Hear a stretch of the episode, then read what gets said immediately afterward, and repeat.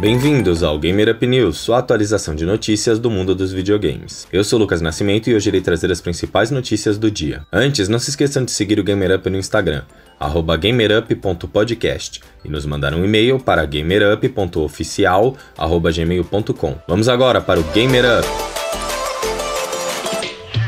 A aquisição da Bethesda pela Microsoft já começou a gerar notícias. Um evento foi confirmado para quinta-feira, 11 de março, mais conhecido como amanhã. O evento será focado em falar um pouco mais sobre como vai funcionar a junção da Bethesda ao Xbox Game Studios. Não é esperado aparecer nada sobre novos jogos da Bethesda, então não esperem ver algo sobre Starfield, Indiana Jones e muito menos The Elder Scrolls 6. Isso deve estar reservado para E3. O evento irá falar mais sobre a chegada dos jogos da Bethesda ao Xbox Game Pass já podemos esperar novos jogos chegando ao catálogo ainda essa semana. Outro ponto que vem sendo muito discutido é quanto à exclusividade dos novos jogos da Bethesda.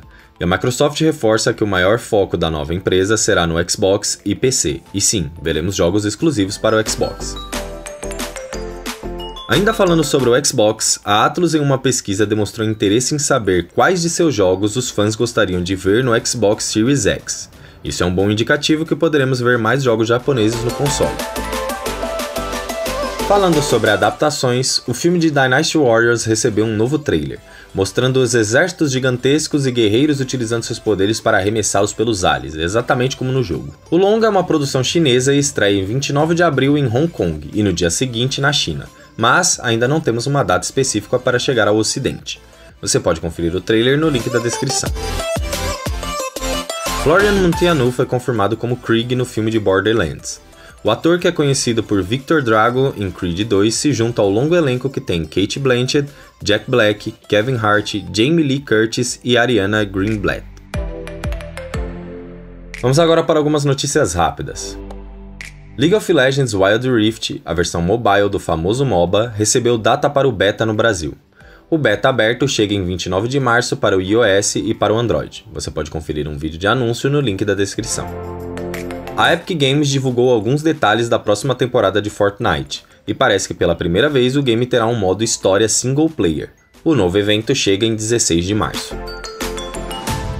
Chegando ao nosso mural de lembretes, amanhã até às 13 horas ainda estará gratuito na Epic Games Store Surviving Mars.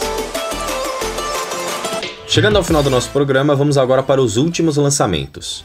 Ontem, 9 de março, nós tivemos Apex Legends chegando ao Nintendo Switch e Gensou Skydrift para o PlayStation 4. Hoje, 10 de março, nós não temos nenhum jogo novo.